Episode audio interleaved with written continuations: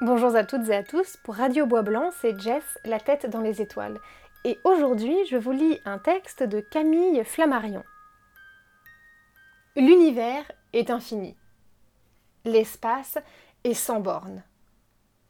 Si, entraînés par notre amour pour le ciel, nous avions la fantaisie et surtout le moyen d'entreprendre un voyage qui aurait pour terme la limite des cieux, nous serions surpris en arrivant aux confins de la Voie lactée, de voir se renouveler, devant nos yeux éblouis, le spectacle grandiose et phénoménal d'un univers nouveau. Et si, dans notre course folle, nous franchissions ce nouvel archipel de monde pour nous lancer à la recherche de la barrière des cieux, nous trouverions, toujours éternellement, devant nous, des univers succédant aux univers. Des millions de soleils roulent dans l'espace immense.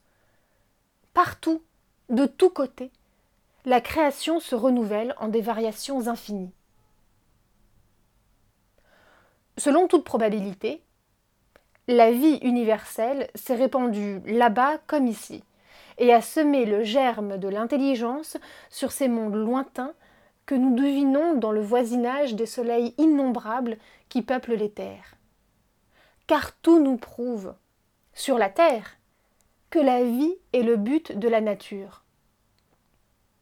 Foyers ardents, sources intarissables de chaleur et de vie, ces soleils variés, multiples, colorés, versent leurs rayons sur les terres qui leur appartiennent et qu'ils fécondent. Notre globe n'est pas une exception dans l'univers. Il est, comme nous l'avons vu tout à l'heure, un astre du ciel, nourri, chauffé, éclairé, vivifié par le soleil qui lui-même n'est qu'une étoile. Mondes innombrables, nous rêvons à eux. Qui nous dit que leurs habitants inconnus ne songent pas à nous, eux aussi, et que l'espace n'est pas traversé par des vols de pensée comme il l'est par les effluves de la gravitation universelle et de la lumière? N'existe-t-il pas, entre les humanités célestes, dont la terre n'est qu'un modeste hameau, une immense solidarité, à peine pressentie par nos sens imparfaits? Élevons nos méditations vers cet infini.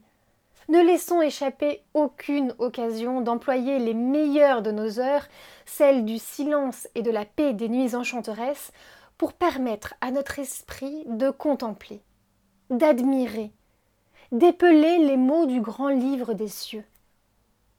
Laissons notre âme, libre de son essor, s'envoler, rapide et heureuse, vers ces contrées merveilleuses qui lui réservent d'inénarrables joies, et rendons hommage à la première, à la plus belle des sciences, à l'astronomie, qui répand en nous la lumière et la vérité.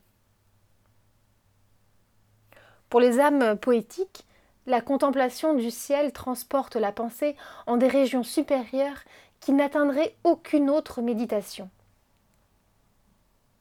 Qui ne se souvient des beaux vers de Victor Hugo dans ses orientales? Qui ne les a lus? Qui ne les a entendus? Ils portent comme titre Extase, et c'est bien là leur nom véritable. On les chante quelquefois, et il semble que la mélodie complètent encore leur beauté si pure. J'étais seule près des flots par une nuit d'étoiles. Pas un nuage aux cieux, sur les mers pas de voile. Mes yeux plongeaient plus loin que le monde réel, et les bois, et les monts, et toute la nature semblait interroger, dans un confus murmure, les flots des mers, les feux du ciel. Et les étoiles d'or, légions infinies, à voix haute, à voix basse, avec mille harmonies, disaient, en inclinant leur couronne de feu. Et les flots bleus, que rien ne gouverne et n'arrête, disaient, en recourbant l'écume de leur crête, C'est le Seigneur, c'est le Seigneur Dieu. Notre immortel poète était astronome, j'ai eu plus d'une fois l'honneur de m'entretenir avec lui des problèmes du ciel étoilé. Et je me disais que les astronomes pourraient parfois être poètes.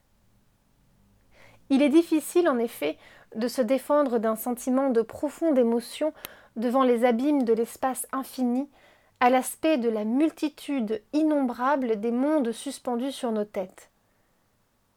Nous éprouvons en cette solitaire contemplation du ciel qu'il y a dans l'univers autre chose que la matière tangible et visible. Des forces, des lois, des destinées. Nos cerveaux de fourmis se reconnaissent bien minuscules sans doute, mais ils sentent qu'il y a quelque chose de plus grand que la terre, le ciel, de plus absolu que le visible, l'invisible, de supérieur aux affaires plus ou moins vulgaires de la vie, le sentiment du beau, du vrai et du bien. On sent qu'un immense mystère plane sur la nature, sur les êtres et sur les choses, et c'est encore en cela que l'astronomie surpasse toutes les sciences, qu'elle devient notre souveraine éducatrice, qu'elle est le phare de la philosophie moderne. Ô nuit mystérieuse, nuit sublime, nuit infinie, tu fais disparaître devant nos yeux le voile que la lumière du jour déployait au-dessus de nos têtes. Tu rends au ciel sa transparence et tu nous montres la réalité prodigieuse, l'écrin scintillant des diamants célestes, les étoiles innombrables se succédant sans fin dans l'incommensurable espace. Sans toi, nous ne saurions rien. Sans toi, nos yeux n'auraient jamais deviné la population sidérale, nos esprits n'auraient jamais perçu l'harmonie des cieux et nous serions restés les parasites aveugles et sourds d'un monde isolé du reste de l'univers. Ô nuit sacrée Si d'une part tu planes, supérieur au jour de toute la hauteur de la vérité, au-dessus de l'illusion, d'autre part tu verses, du haut de tes urnes invisibles, la paix silencieuse et tranquille, le calme pénétrant dans nos âmes fatiguées parfois des agitations de la vie, et tu nous fais oublier les luttes, les intrigues, les perfidies, les misères des heures du travail, de l'activité et du bruit, et tous les mensonges conventionnels de la civilisation. Le repos et les rêves sont ton domaine. Nous t'aimons pour cette paix, pour ce calme, pour cette tranquillité. Nous t'aimons parce que tu es vrai. Nous t'aimons parce que tu nous mets en communication avec les autres mondes, parce que tu nous fais pressentir la vie universelle et éternelle, parce que tu nous donnes l'espérance, parce que tu nous proclames citoyens du ciel. Voilà, c'était donc un texte de Camille Flammarion tiré de Astronomie des Dames et intitulé La contemplation du ciel. Je vous retrouve à la prochaine lecture et en attendant, n'oubliez pas, pour vous évader un peu, même déconfiné, levez les yeux au ciel.